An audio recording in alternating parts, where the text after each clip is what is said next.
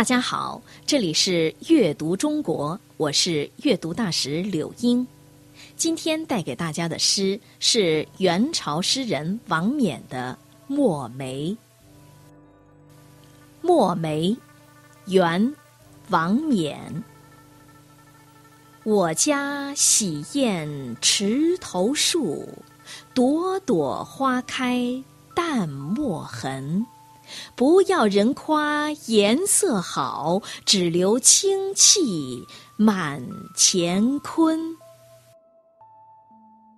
我家的洗砚池旁边生长着梅花树，树上朵朵花开，仿佛这点点淡墨痕。梅花不要人夸它们颜色多鲜艳，一心只想把清淡的香气布散人间。王冕，字元璋，号主石山农，亦号石中翁、梅花屋主等，浙江诸暨人，元朝著名画家、诗人、篆刻家。王冕出身贫寒，七岁的时候父亲去世了，母子两个靠母亲给人家做针线活度日。十岁的时候，他给隔壁姓秦的人家放牛补贴家用。王冕非常喜欢学习，白天放牛的时候，就偷偷到私塾学馆去听老师教学生们念书。到了傍晚才返回家，结果把牛也忘了。姓秦的老头就很生气，把他打了一顿。但是过后他还是那样。王冕的母亲知道了这事之后，并没有批评儿子，她觉得儿子爱看书是好事，因此从来不约束王冕的行为。也许正是因为母亲的理解，王冕就更加热爱自己的母亲吧。他非常孝顺母亲，在小学课文《少年王冕》里写到，他总是把好的留给母亲。王冕不仅白天放牛时去学堂外偷听课程，晚上还常去寺庙里看书，坐在大佛的膝盖上，在长明灯下读书。后来，他又跟会稽学者韩信学习，终于成了学问渊博的人。王冕的性格孤傲，一生没有做官。他隐居在会稽九里山，种梅千枝，筑茅庐三间，题为梅花屋，自号梅花屋主，以卖画为生。王冕的梅花画得特别好，尤其擅长画墨梅。王冕的诗写得也不错，他在诗里同情人民的苦难，谴责豪门权贵重视功名利禄。也描写了自己的田园隐逸生活。王冕能制印，创用花乳石刻印章，篆法绝妙。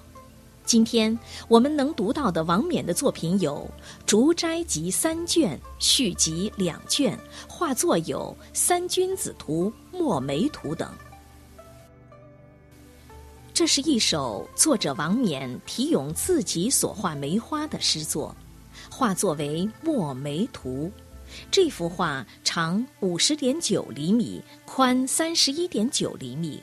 画上有清朝乾隆皇帝御题诗和鉴藏印。在王冕这首为自己所画墨梅所题的诗中，他所画的墨梅是那么劲秀芬芳、卓然不群。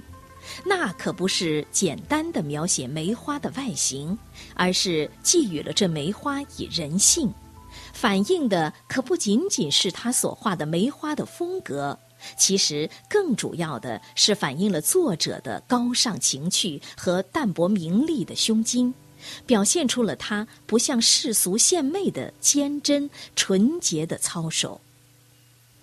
现在，我们就来赏析这首诗。前两句：“吾家洗砚池头树，朵朵花开淡墨痕”，是描写墨梅的生长之地外形。吾家，我家，洗砚池，写字画画后洗笔洗砚的池子，点出了墨梅生长的地点。这里用的是一个典故，是说东晋王羲之练字，经常用家旁边的池子洗毛笔，以致整个池子最后都是墨色了。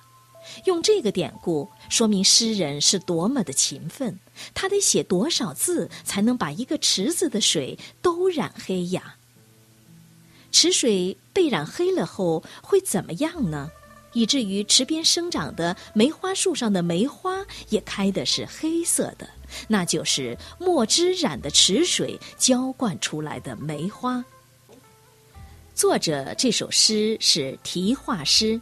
画是用水墨画的，水墨画中将墨色分为四种，如清墨、淡墨、浓墨、焦墨。这里是说那朵朵盛开的梅花是用淡淡的墨迹点画成的。有人喜欢画红梅，但是作者喜欢画墨梅，画上的梅花自然就是黑色的了。这两句诗既描写了生活中作者的勤奋，又描写了现实中和画中的梅花，真可谓一石二鸟，一语双关。第三四句，不要人夸颜色好，只留清气满乾坤，盛赞墨梅的高风亮节。这梅花由淡墨画成。外表虽然并不娇艳，但具有神清骨秀、高洁端庄、幽独超逸的内在气质。他不想用鲜艳的色彩去吸引人、讨好人、求得人们的夸奖，只愿散发一股清香，让它留在天地之间。诗人和文学家的作品里，常常用物来喻人，以物言志。这两句诗正是王冕的自己的人格写照。王冕自学成才，成为饱学之人，然而参加科举考试时却屡次没有通过。他又讨厌巴结权贵，于是就放弃了追求功名利禄，下决心当个老百姓，一边耕田，一边读书，一边作画，靠卖花换米来谋生。这诗里。就清清楚楚地写明了他的志向，不管别人怎么看我，夸我也好，不夸我也好，我反正是要走自己的路，做一个顶天立地的人。下面就让我们再来诵读一遍这首诗吧。《墨梅》，元·王冕。我家洗砚池头树，朵朵花开淡墨痕。不要人夸颜色好，只留清气满乾坤。这里是阅读中国，我是阅读大使柳英，感谢大家的收听。